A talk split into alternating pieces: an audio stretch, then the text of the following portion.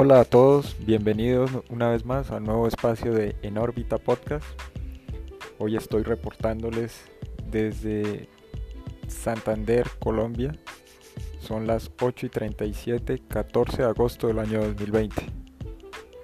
Esta es la primera vez que hago una apertura con fecha y ubicación específica porque me gustaría que a partir de eso todos pensemos conjuntamente y colectivamente el tema que quiero dejar planteado sobre la mesa y es confinamiento y nueva normalidad.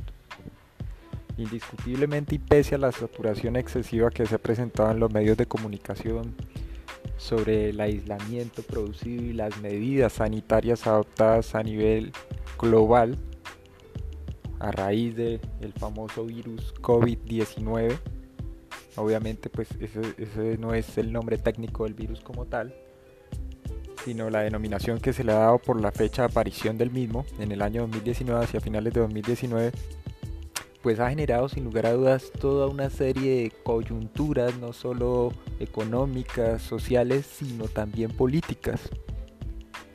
Y para bien o para mal, independientemente de afinidades, de ideologías, pues considero que la actividad política, independientemente de partidos y de esas personas que están en las diferentes formas de organización gubernamental, pues juega un papel fundamental dentro del desarrollo y el curso general de las sociedades. ¿sí? Pienso entonces, por ejemplo, en la formación de estados de carácter de corte democrático y junto a eso también la antítesis de lo que sería una supuesta democracia, las famosas o mal denominadas dictaduras. Pero aquí no quiero entrar a hacer análisis políticos ni nada similar porque precisamente el, tema que pretendo desarrollar es más el de qué es eso de nueva normalidad, qué implica. ¿Sí? Desde el inicio de esta pandemia a finales del mes de marzo del presente año y en lo que va corrido a la fecha, pues es básicamente como la frase por excelencia con la cual los diferentes mandatarios, tanto locales como departamentales y nacionales, se han hecho eco de la misma. Eso ha actuado básicamente como una caja de resonancia. ¿sí? Basta con sintonizar cualquier telediario o cualquier medio eh, oficial o entre comillas alternativo. Y curiosamente, por, lo, por ejemplo, a propósito del tema político, es solo eh, solo digamos en el contexto de la política general o de la actividad política que hacen esos sujetos que son votados eh, representativamente por, por, colectivos, donde hay un consenso curiosamente e, entre posiciones ideológicas totalmente dispares, sean de izquierda, derecha, centro izquierda, centro derecha y cosas de esas. Entonces resulta muy curioso que en todos los países cuya forma de organización o de base se supone que es democrática, donde hay estados sociales de derecho o estados de derecho, pues existe un consenso entre personas que a sí mismas se consideran como enemigos políticos e incluso entre la población en general. El grueso de la población, casi que la totalidad, por no decir que todos, está absolutamente convencida no solo de la letalidad de este virus, sino además de la necesidad de las, de las medidas que se han adoptado. Recordemos, digamos, recapitulando y sin, sin ánimo de sonar canción, porque aquí es más como intentar hacer el ejercicio de ir en retrospectiva para luego tratar de proyectarse hacia el futuro y ver qué puede o qué podría pasar con respecto a, a, ese concepto, a esa noción que nos han básicamente inoculado a fuerza de nueva normalidad. En primer término, pues cuando inicia todo esto y la OMS, la Organización Mundial de la Salud, declara la emergencia sanitaria y la califica como pandemia, ¿sí?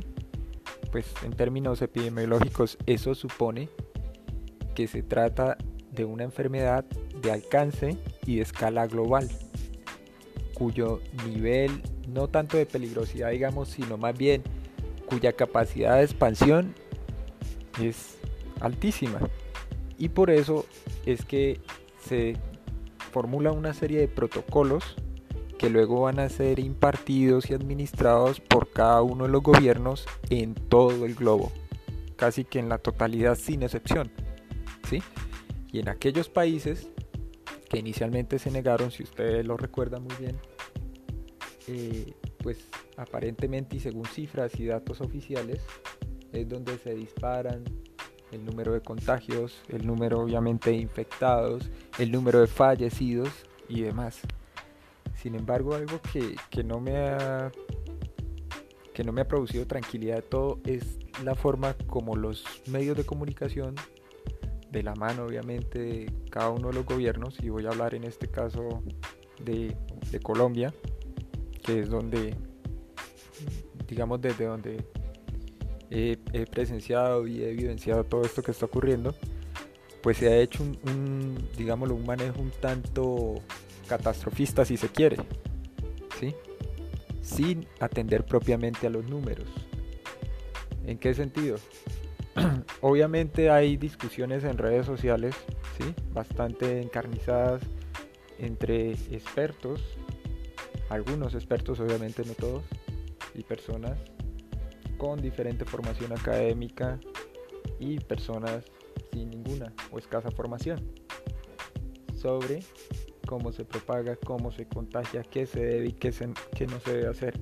Sin embargo, todos coinciden básicamente en lo mismo, en que es algo que al seguir las instrucciones y las recomendaciones que ha dado la OMS podría disminuir y demás.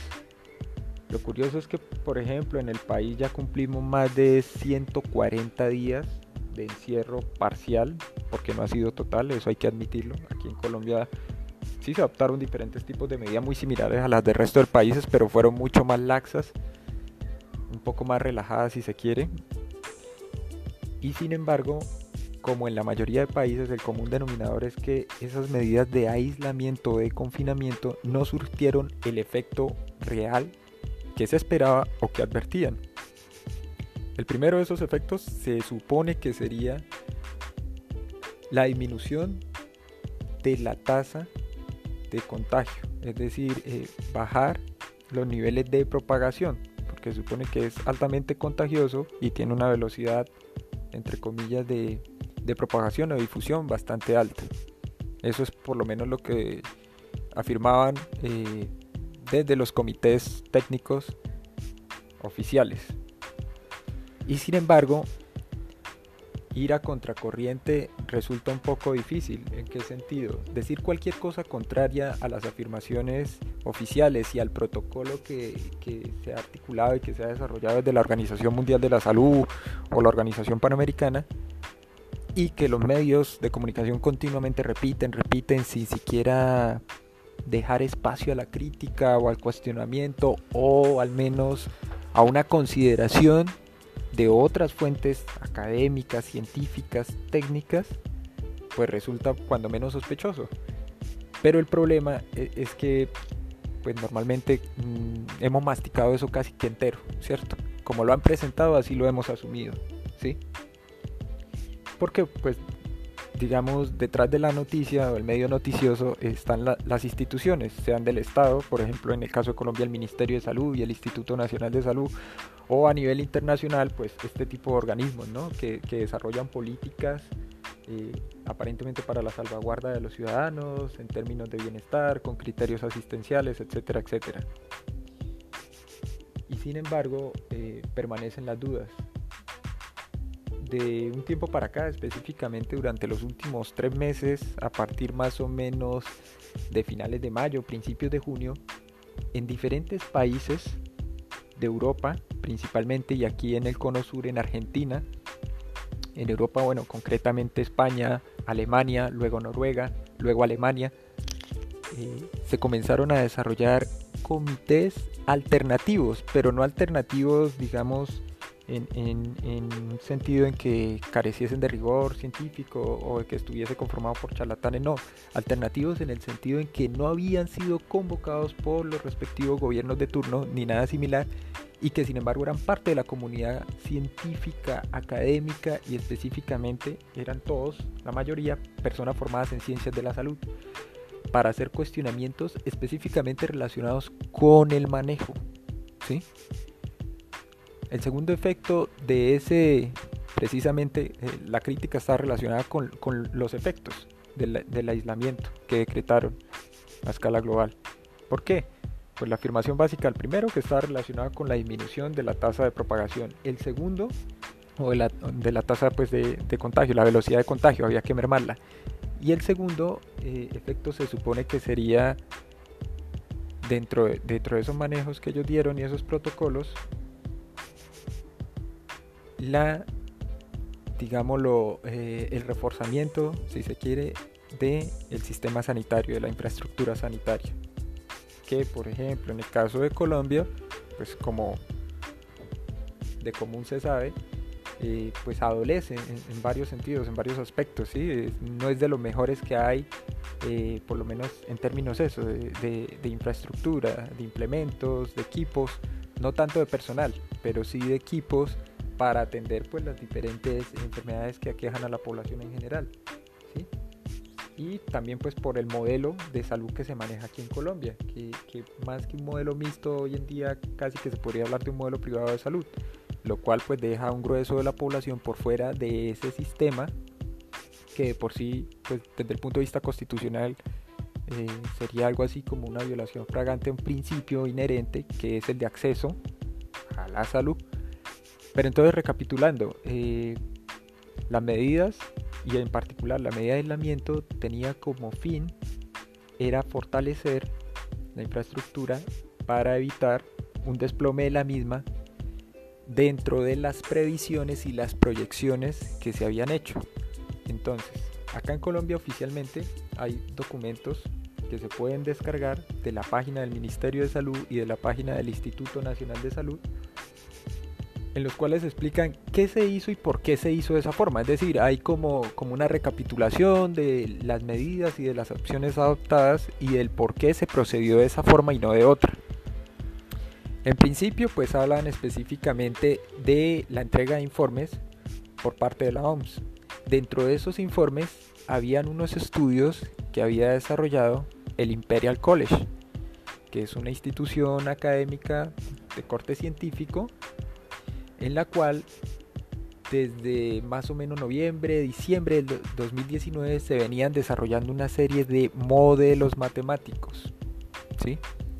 Básicamente el modelo lo que hacía era eh, una proyección en el tiempo en la que se reflejaban con unas curvas de distribución unas tasas de crecimiento. En este caso tasas de crecimiento para qué? Para este virus. ¿sí? Y naturalmente cuando se revisa el modelo, independientemente, vuelvo y repito, de si uno tiene o no formación, o sea, si se atiende específicamente a lo que dicen los números, pues resulta alarmante en qué sentido. En que se habla de millones de muertos, millones de infectados o contagiados acá en Colombia para cada uno de los departamentos. Ese mismo modelo básicamente fue distribuido en todo el cono sur, es decir, países como Bolivia, Argentina, Ecuador, Perú, Chile, Uruguay, Paraguay, etcétera, etcétera, Brasil, ¿sí? recibieron exactamente la misma directriz porque todos contaban más o menos con la misma información. Y lo que hacían al recibir esa información pues era adaptarlo a el contexto nacional, es decir, según el número de habitantes, ¿sí? a la densidad poblacional, a la cantidad de personas eh, concentradas en zonas rurales, urbanas, semirurales, semiurbanas, en fin, basándose en datos de carácter demográfico lo que hacían era eh, encuadrar las previsiones que hacía el modelo sobre los ritmos, los tiempos y los patrones de transmisión y difusión. Entonces cuando comienzan a revisar eso acá en Colombia, pues viene el primer, entre comillas, eh, susto. Por ejemplo, para las ciudades principales o las, las ciudades con mayor cantidad de personas, de habitantes. Entonces si revisan los números y las cifras de ciudades como Cali, Bogotá o Medellín, pues automáticamente resulta muy muy alarmante.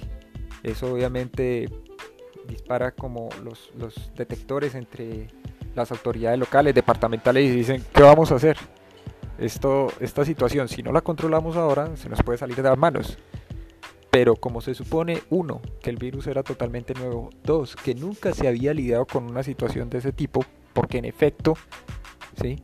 durante los últimos 50 años, y para el caso puntual de Colombia, independientemente de las tragedias, desastres y, adversidades que ha presentado el país nunca habían lidiado con un fenómeno epidémico. Entonces las autoridades lo que dicen es, vamos a tener que atender a las recomendaciones específicamente que vengan de afuera. Junto al Imperial College, otra institución de carácter científico, técnico, académico, que es el Instituto John Hopkins, comienza a desarrollar también una modelación ¿sí? sobre la distribución o la forma como se comienza, entre comillas, a comportar el virus en términos de propagación y difusión a escala planetaria. Entonces comienzan a mostrar por continentes ¿sí? los indicadores que básicamente se dividen en tres. Número total de infectados, número total de recuperados y número de fallecidos con el virus. Pero aquí, aquí, digamos, empieza como lo más interesante a propósito de esta pandemia, que de hecho están los documentos oficiales de la OMS y que parecían haber pasado por alto las autoridades sanitarias acá en Colombia, pero que en otros países ya advirtieron. Eh, cuando se llega, digamos, a la, a la conclusión o al diagnóstico clínico, a la identificación de un paciente como positivo para, para este virus, para COVID-19, pues se procede, digamos, a aislarlo eh, durante lo que se supone que dura la incubación del mismo, el desarrollo del mismo, y entonces eh, aparece una nueva categoría que todavía resulta difusa para muchos médicos de familia, internistas, eh, infectólogos, que por cierto han tenido muy poca participación en todo este debate y en todo lo que ha venido ocurriendo, y es el de pacientes asintomáticos. ¿Qué es o qué define un paciente asintomático? ¿Sí? Entonces dicen básicamente algo así como es una persona, ¿sí? Que puede tener una enfermedad, ojo, cualquier enfermedad, pero que pese a que no desarrolla los síntomas o no los expone, puede contagiar, que es algo pues bastante curioso en la historia de la, de la medicina reciente, moderna. Entonces yo como cualquier otro ciudadano comienzo a cuestionar eso, a buscar información, a hablarlo con allegados del sector de ciencias de la salud y pues muchos no terminan básicamente de entender eso. O sea, ¿cómo, ¿cómo es posible? Eso es como una nueva categoría o específicamente un nuevo tipo de paciente. Entonces, ¿qué ocurre? A raíz de una serie de irregularidades y de contradicciones, que son evidentes por parte de la misma OMS que se convierte como en el faro, en, el pilar a partir del cual se comienza como a dar luz sobre qué se debe hacer y cómo se debe proceder, reconociendo ellos mismos, claro está, que están, eh, pues que se encuentran en un estado como ensayo y error a raíz de todo el desconocimiento general que hay sobre este nuevo virus, entre comillas. Pues resulta curioso que ellos mismos adviertan que eh, hay, hay, digamos, no la suficiente evidencia científica, ¿sí? sino más bien parcial, sobre cómo se comporta, cómo se propaga y de qué muere la gente. Porque una de las primeras directrices, junto con la, la necesidad de aislar o confinar a las personas, sanos y enfermos por igual en sus casas, también es la de no realizar autopsias. Queda terminantemente prohibido y eso se vuelve básicamente una apotecma, una sentencia eh, entre todos los institutos sanitarios y entre los gobiernos a nivel general, a nivel global, y es la de no realizar bajo ningún concepto autopsia de un paciente que haya dado positivo y haya muerto con el virus. Entonces aquí viene como la primera advertencia semántica, podría decir alguien. Es que hay una gran diferencia entre fallecer a causa de un virus y otra muy distinta es fallecer con un virus. Inicialmente las muertes que se comienzan a reportar en Europa y antes de la llegada de la ola fuerte, digamos aquí a Sudamérica, Centroamérica, a todo el continente americano, de este virus, lo que firmaban los medios de comunicación y lo que retransmitían los directores de los institutos de sanidad de los diferentes países en Europa es que las personas fallecían con el virus. ¿Por qué? Porque la mayoría, primero, eran personas mayores de edad, adultos mayores, y segundo, eran personas que tenían comorbilidades, es decir, enfermedades adyacentes, que estaban relacionadas muchas con condiciones críticas o crónicas de estas personas como pacientes. ¿sí? Entonces dicen, ojo, luego ya la narrativa cambia y dice, no, no es solo las personas o los adultos mayores el grupo de mayor riesgo de entre la población que puede llegar a fallecer por este virus, o más bien con este virus, sino también ahora jóvenes, eh, personas de edad media y niños, es decir, extienden como el rango, el, el espectro de eh, letalidad y por consiguiente posible causa de muerte y lo achacan al virus. Entonces todo este conjunto de, de irregularidades extrañas es lo que llama la atención de un grupo de profesionales de la salud. Todo este movimiento comienza, hay que recordarlo, en Alemania y se crea así entonces el comité extraparlamentario, ¿sí? Para evaluar y entender si han sido o no efectivas las medidas adoptadas para lidiar contra este virus. Pero resulta evidente que se trata de un grupo que pese a que ha ido ganando fuerza paulatina, sobre todo en las últimas semanas, hasta hace unos meses, o por lo menos un mes y medio atrás, era totalmente desconocido. Y no porque estén tildados de locos o zafados, o porque sean vistos como frikis o interpretados como conspiranoicos, porque ellos no están negando el virus y aquí viene la parte importante. a mí particularmente si me preguntan, claro, considero que el virus existe, es real, pero lo que cabe, digamos, dentro de un contexto democrático por lo menos, es que uno como individuo, como ciudadano, tenga la posibilidad de cuestionar y de preguntar, de preguntarse, de interpelar al otro, ¿sí? Se, supone que, se establece en una relación asimétrica con el Estado, con el gobierno, sino una relación de tú a tú, porque el que nos está representando es un funcionario público, es decir, funciona para uno, o para muchos, pues. Entonces, dice el médico, ok, no nos están escuchando, eh, perdón, uno de los directores de, esta organización, de la Comisión Extraparlamentaria, sobre el COVID-19, entonces vamos a hacerlo como ciudadanos, pero con argumentos sólidos y lo que queremos es contrastar la evidencia científica actual con nuestros conocimientos y formación. Entonces se vinculan rápidamente inmunólogos, infectólogos, cardiólogos, microbiólogos, virólogos y personas de diferentes áreas y campos de la salud que son afines y que pueden dar nuevas luces y nuevos indicios sobre lo que este virus es y lo que no es y sobre las mejores medidas a adoptar. ¿Sí? Porque si algo resulta evidente es que después de más de 120, 130, 140 días, en la mayoría de países, aquí del Cono Sur por lo menos, eh, los números y las cifras no son ni mejores ni peores, sino que simplemente continúan en ascenso, independientemente de cómo presentan y cómo las personas hacen las lecturas de las curvas de distribución. ¿sí? Eh, la mayoría de, las curvas pues, son similares a esa famosa curva de Gauss que es como una campana, ¿no? donde tiene un punto alto y luego viene como un descenso. Entonces dicen, bueno, eh, vamos a comenzar a examinar primero, ¿sí? ¿Qué tan letal es? ¿sí? Porque si resulta que no se pueden hacer autopsias y no podemos eh, tener un conocimiento acerca del mismo, por lo menos deberíamos tener la suficiente información genética del virus. Todos, eh, si hacemos un poco de memoria, recordamos que básicamente eh, el virus, pues aparte de ser un, un agente infeccioso, microscópico, ¿cierto? Que requiere un huésped para su supervivencia y desarrollo, etcétera, etcétera, pues lo que hace es como poner en peligro los, los recursos vitales del huésped. Sí, dicho así en términos castizos. De hecho, análogamente a cuando a como cuando se habla, por ejemplo, de virus informáticos. Un, virus informático o la palabra virus en inglés es un acrónimo que traduce algo así como recursos de información vital bajo acoso. Y la analogía pues eh, cabe tal cual para tratar de entender cómo se comporta y cómo funciona un virus biológico.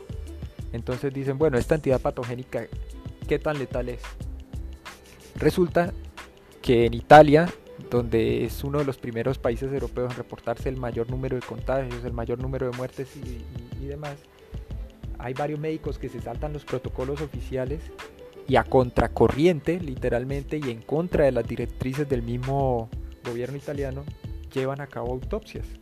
Porque dicen necesitamos entender la etiología, es decir, qué produce esta enfermedad y qué es lo que le hace al organismo. Específicamente a los pulmones, los bronquios, ¿sí? porque, porque la, base, digamos, del virus mismo eh, se asocia es con un ataque a la capacidad no solo pulmonar de la persona, ¿sí? sino a todo el, sistema pulmonar. Entonces dicen, bueno, vamos a ver cómo están los alveolos, los bronquiolos, etcétera, etcétera. Y dicen, bueno, aquí, pues primero se realizaron las autopsias, dos, ¿sí?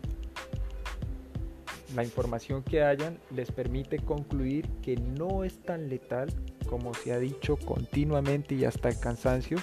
Y tres, probablemente muchas de las medidas adoptadas obviamente no solo han resultado ineficientes, sino que además eran innecesarias y se podía haber adoptado un enfoque totalmente diferente para lidiar y tratar con esta nueva enfermedad, derivada obviamente de la adquisición del, virus o de aquellas personas que contraían el virus. Entonces mandan estos reportes a la comisión extraparlamentaria y junto con un equipo multidisciplinar en Alemania comienza a hacer una convocatoria en diferentes partes del mundo. Médicos eslovenos, húngaros, polacos, alemanes, austriacos comienzan a vincularse y en España eh, una médico de apellido Prego, Natalia Prego creo, eh, se vincula oficialmente la organización, ¿sí? para poderse dirigir a la comunidad hispanoparlante y comenzar a crear una red de difusión de sus avances, de sus investigaciones y además para tratar de crear una mesa técnica en la cual se pueda debatir la efectividad de todas las medidas adoptadas. ¿Y por qué, digamos, se desarrolla esta preocupación que cada vez parece estar mejor cimentada y que resulta perfectamente válida, vuelvo y repito, dentro de lo que sería un, Estado, una sociedad democrática, pues es precisamente no porque sean negacionistas del virus ni nada similar, sino simplemente porque dicen que ha resultado casi, aun cuando suene un poco grotesco, casi casi que dictatorial las medidas que se han tomado donde ni siquiera se permite cuestionar y corroborar y verificar los datos basado en la evidencia, que es lo propio, por cierto, del método científico.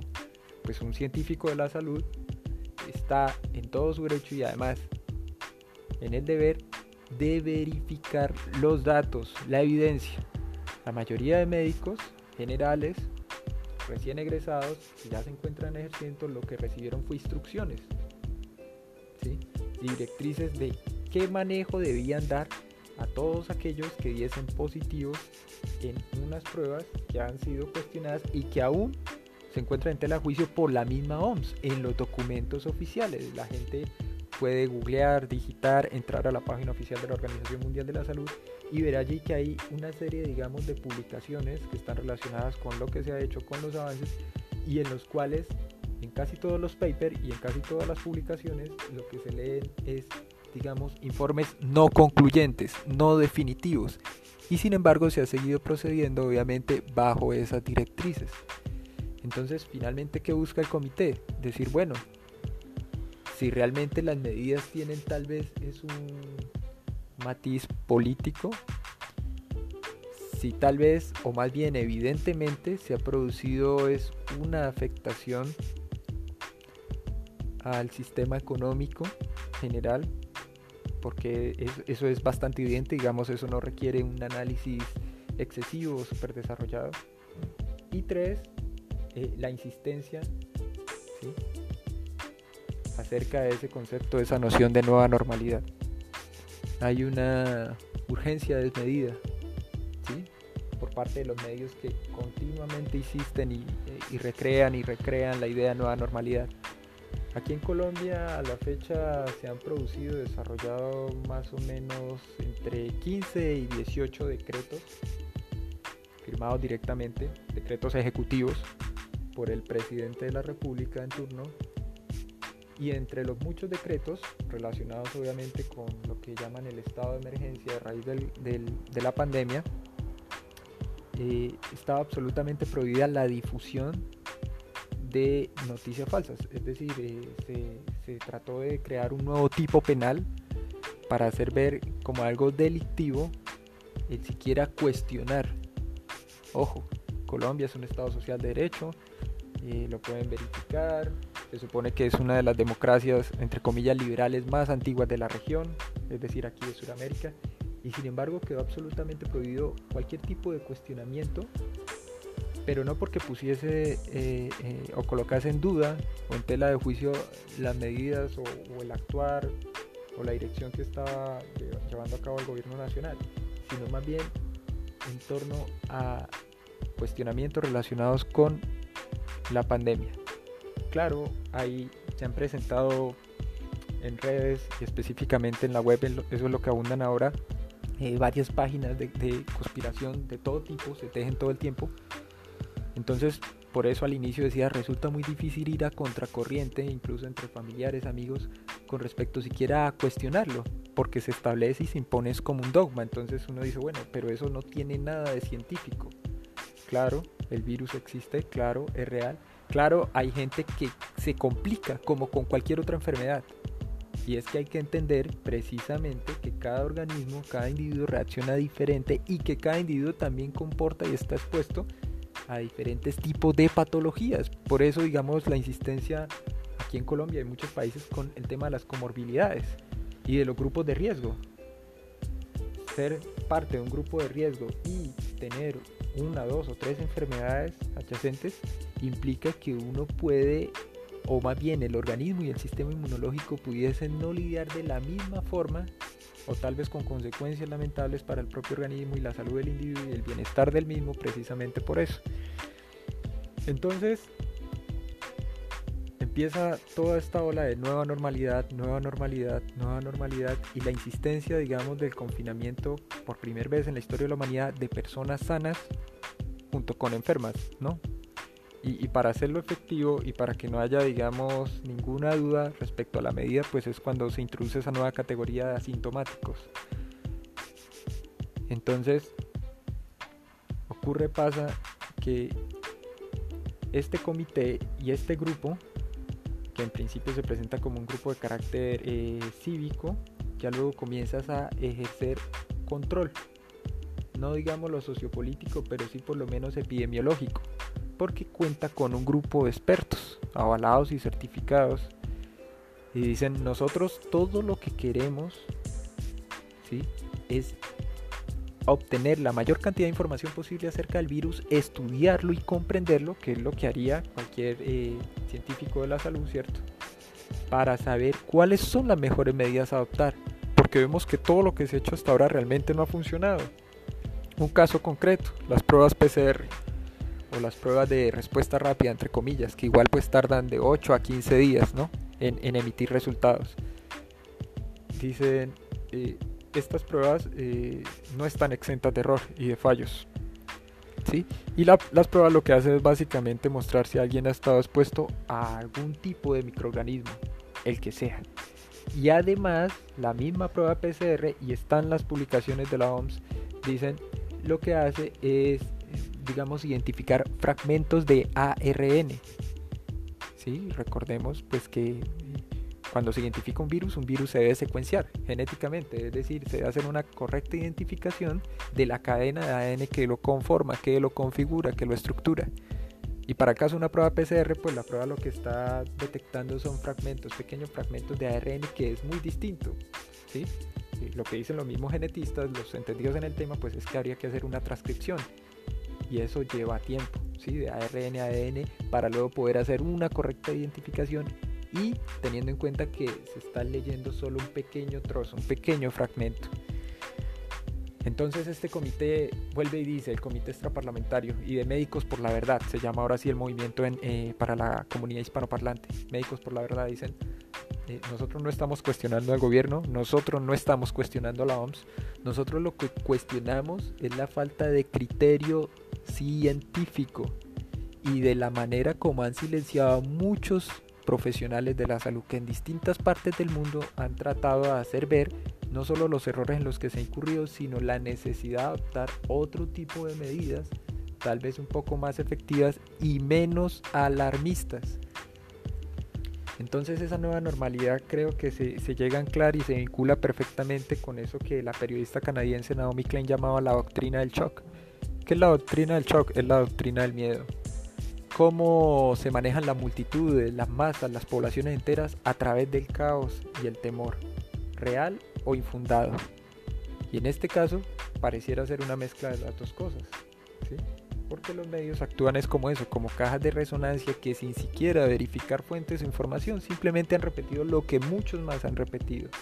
Y nadie, absolutamente nadie, se ha cuestionado nada en el punto actual en el que estamos aquí en, Colombia, y ya voy a cerrar con esto,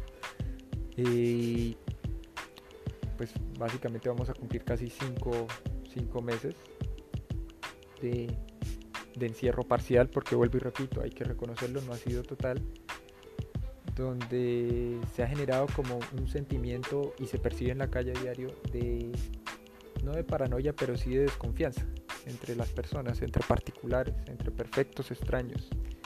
Y pregunto yo si esa va a ser la nueva normalidad, pues resultaría un poco preocupante, porque cualquiera se convierte en objeto de sospecha, ¿sí? independientemente de si se comprende o no la necesidad de una prueba rápida, si se comprende o no la necesidad de portar o llevar un tapabocas en espacios, ojo, abiertos o al realizar actividades físicas, ¿Y qué ha ocurrido? Los números siguen subiendo, siguen subiendo, porque aumenta el número de pruebas, eso es sentido común. Pero también, y es lo que advertía, por ejemplo, el virólogo argentino que ahora está radicado en, Suiza, si no estoy mal, Pablo Goldschmidt, en una entrevista reciente que fue hecha por un medio argentino precisamente, eh, comentaba Goldschmidt, bueno, no, todavía sigo sin entender cuál es la la paranoia o la necesidad de sembrar temor entre la población en general y, el, y del porqué de todas estas medidas que son exageradas a criterio de él, a juicio de él. Decía, uh, básicamente le están diciendo a la gente que esto es altamente letal y no lo es. Y basta con atender a las cifras y cómo han manejado las cuentas y cómo, digamos, la narrativa oficial por parte del Estado y de los medios de comunicación ha hecho una desinformación y una mala utilización de las cifras, de los datos. ¿sí? Entonces él decía sencillo, coges el número total de infectados de una población específica, para el caso aquí de Colombia, lo divides entre el número total de la población, ¿sí? y le aplicas el porcentaje para estimar Ojo, haciendo la aclaración de que eran dos cosas distintas, obviamente la tasa de letalidad y la tasa de contagio. ¿sí? La tasa de letalidad pues se asociaba al número de muertos, entre comillas, asociados al virus, mientras que la tasa de contagio pues obviamente alude a, los patrones de transmisión, a, los, a la velocidad de propagación y demás. Y dice, y obtiene números que están por debajo del 2, del 1,5%, y que incluso nuevamente volviendo a las fuentes originales y a las que se han convertido en el faro de todo este, de todo este fenómeno global, la OMS o la OPS, decían, eh, pues resulta que reconocen ellos mismos que tiene una letalidad bastante baja, ¿sí? que no llega, no llega a pasar del 3.5%. Y eso comparativamente con otros virus perfectamente identificados, pues resulta ser eh, no tan preocupante. Entonces, sigo pensando yo en voz alta y con amigos y familiares acerca de esa nueva, nueva normalidad, qué es lo que sigue, qué es lo que viene para nosotros como individuos, como ciudadanos, por ejemplo, dentro de estados democráticos. ¿sí? Aquí la situación pues, económica no se puede todavía terminar de dimensionar. Es cierto que mucha gente ha perdido los empleos, es cierto que el, grueso de la actividad va como a media marcha, pero habrá que esperar un poco más, ¿no? Por ahora hay una extensión de ese confinamiento acá en Colombia hasta el 30 de agosto. Y pues a la espera de, supongo yo, nuevas directrices por parte de la OMS. Entonces mi sugerencia y recomendación como ciudadanos simplemente es que reflexionen, que no coman entero, eh, que traten de desarrollar un juicio medianamente crítico acerca de la información que les llega, porque hay cosas en, en las que ni siquiera se ha aplicado el sentido común, han sido como contrasentidos dichos a la carrera, mal, mal dichos, mal empleados, mal entregados y que la gente ha admitido de plano. Entonces, vamos a esperar un poco más a ver qué sucede. Eh, hay montones de páginas oficiales ahora de difusión acerca de estos nuevos comités, de estas mesas técnicas de trabajo, de estas investigaciones alternativas. Y mi invitación pues es a que lean, a que se informen un poco más. Mil gracias por su sintonía y compañía y nos veremos en una próxima emisión.